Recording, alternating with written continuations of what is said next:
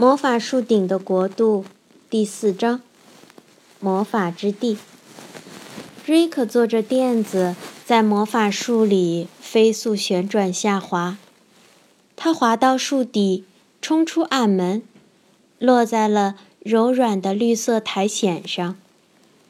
惊险刺激的滑行让他气喘吁吁，他坐在那儿休息了一会儿。从来没体验过这么美妙的滑行，他想，好想再来一次。他刚从苔藓上站起来，树底的那个暗门就又打开了。弗兰尼坐着黄色的坐垫从里面冲出来，紧接着是贝西，他咯咯笑着，他总觉得从树里面这样滑下来。简直是天方夜谭。这些坐垫怎么办？瑞克问。月亮脸还得拿回去吗？对他还要这些坐垫。弗兰妮说着，拾起坐垫。红松鼠会把它们收在一起，给月亮脸送回去。就在这时，一只穿着毛衣的红松鼠。突然从一个树洞里探出头来，给你坐垫。弗兰妮说：“松鼠接过坐垫，抬头望着树，一根绳子摇摇晃晃地垂下来。月亮脸放下这根绳子是为了绑坐垫。”贝西说。瑞克看着松鼠把三个坐垫。绑在绳子的末端，接着他用力拉了三下，绳子立刻被拉上去了。坐垫也摇摇晃晃地顺着树干到了月亮脸的家。如果乔能和我们在一起，该有多好啊！回家的路上，瑞克说：“你们觉得波利姨妈会担心吗？”嗯，我们得对妈妈说实话，弗兰妮说。她肯定会问：“乔去哪儿了？”果然，妈妈问了。当然，女孩们也把刚才发生的事告诉了她。太不可思议了，妈妈惊诧地说。我觉得乔就是想在月亮脸家住一晚上。我相信月亮脸会好好照顾他的，但是他明天必须回家。没有人再多说什么，孩子们累坏了，他们喝了热巧克力，吃了烤土豆，就上床睡觉了。贝西惦记着乔在月亮脸家过得怎么样。虽然倒立很累，但乔的状态还算不错。无论他多么努力想要正过来，最后都会倒回去。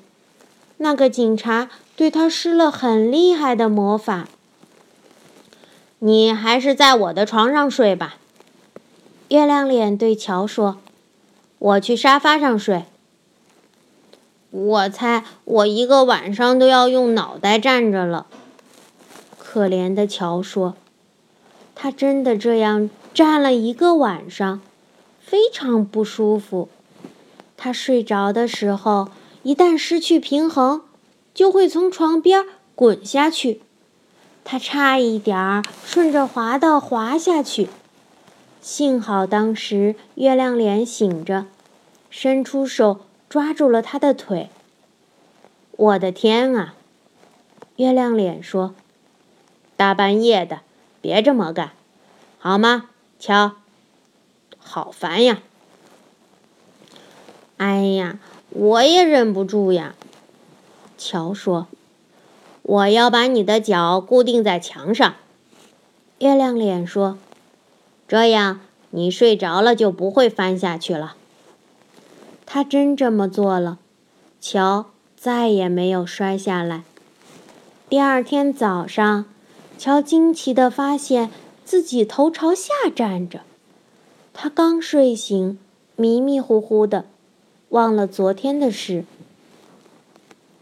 我去洞口看一下，看魔法之地来了没有。月亮脸说：“如果来了，我们就上去看看，能为你做点什么。”于是他登上小梯子，把头从洞里探出去，看颠倒国走了没有。那里什么都没有，只有浓雾一般的云朵在移动。月亮脸又从梯子上下来。颠倒国已经不见了，但下一个国度还没出现。他说：“先吃早饭吧，过一会儿我再去看看。”哎，思思仙女来了，来和我们一起吃早饭吧。我来看看桥怎么样了。思思仙女说。好啊，我也饿了。看乔倒立着吃饭，真好玩。魔法之地还没来吗？还没来。月亮脸说完，把水壶放在炉子上烧水。上面现在什么都没有，不过颠倒国已经不见了。谢天谢地。月亮脸已经煮好了粥。你想往粥里加点什么？糖浆、白糖还是奶油？他问乔。放点糖浆吧，月亮脸。乔说。可是乔发现桌子上根本没有糖浆、白糖和奶油。月亮脸把一个掂起来很轻的小罐子递给乔。然后用坚定的语气对罐子说：“糖浆。”话音刚落，乔把罐子一歪，就倒出了糖浆。思思仙女想要奶油，于是月亮脸喊了一声：“奶油！”罐子里就涌出了奶油，真是太好玩了。吃完早饭。月亮脸又去看魔法之地来没来？这次他回来的时候很兴奋。魔法之地在那儿呢，他说：“快来吧，我得带点钱，可能要花钱买魔法。”他从架子上取下一个小包，然后和思思仙女一起帮着倒立的桥，沿着树枝。顺着梯子爬进云洞。桥向上走很难，得双手抓住梯子。终于，他们来到魔法之地。这个地方就像一个大市场，里面有各种奇妙的商店和货摊。形形色色的人在这里售卖魔法。有的商店里坐着。以魔法高强著称的大个子巫师，有的商店里则坐着绿眼睛的女巫，他们能飞快地制作符咒；而童话里的人物——小仙女、小矮人、小妖怪和小精灵们，则在外面的货摊前高声叫卖各自的商品。快来买呀！把歪鼻子弄直的魔法！一个小妖精叫喊，摇着手中的黄盒子，盒子里装着魔法药丸。喜欢蓝色的水仙吗？快来我这里买魔法吧！一个小矮人边喊边给大家展示一瓶蓝色的液体。可以让猫咪唱歌的咒语。另一个小矮人喊道：“乔简直不敢相信自己的耳朵，太奇怪了！谁会想让猫唱歌呢？”我们要找到那个能让你正过来的魔法。月亮脸说完，钻进一家低矮的商店。商店里坐着一个小妖怪。妖怪长了一双尖尖的蓝耳朵，眼睛熠熠闪光，似乎在向外喷火。我想要一个魔法。月亮脸说：“干什么用的？”小妖怪问。“我的商店里有阳光下所有的魔法，有些魔法非常厉害。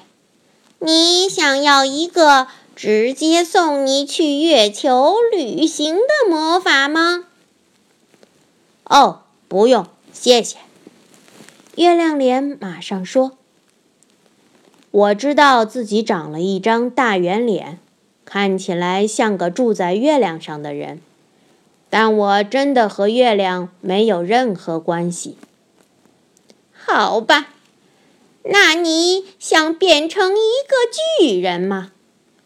小妖怪说着，拿出一个盒子，打开盒盖，从里面。取出一粒蓝色的大药丸，把它递给月亮脸。喏，把这粒药丸吃下去，你的个子就能窜到房顶啦！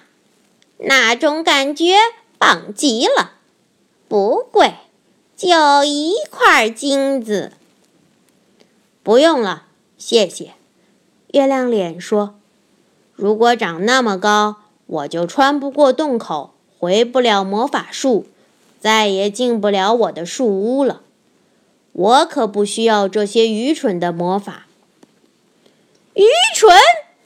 小妖怪怒吼道：“你竟敢说我奇妙的魔法愚蠢！你这个愚蠢的老圆脸！你再敢多说一个字，我就用魔法。”把你变成一只蹦蹦跳跳的皮球！思思仙女赶紧把月亮脸拉出那家商店，她吓得脸色苍白。月亮脸，你怎么能惹这些人生气呢？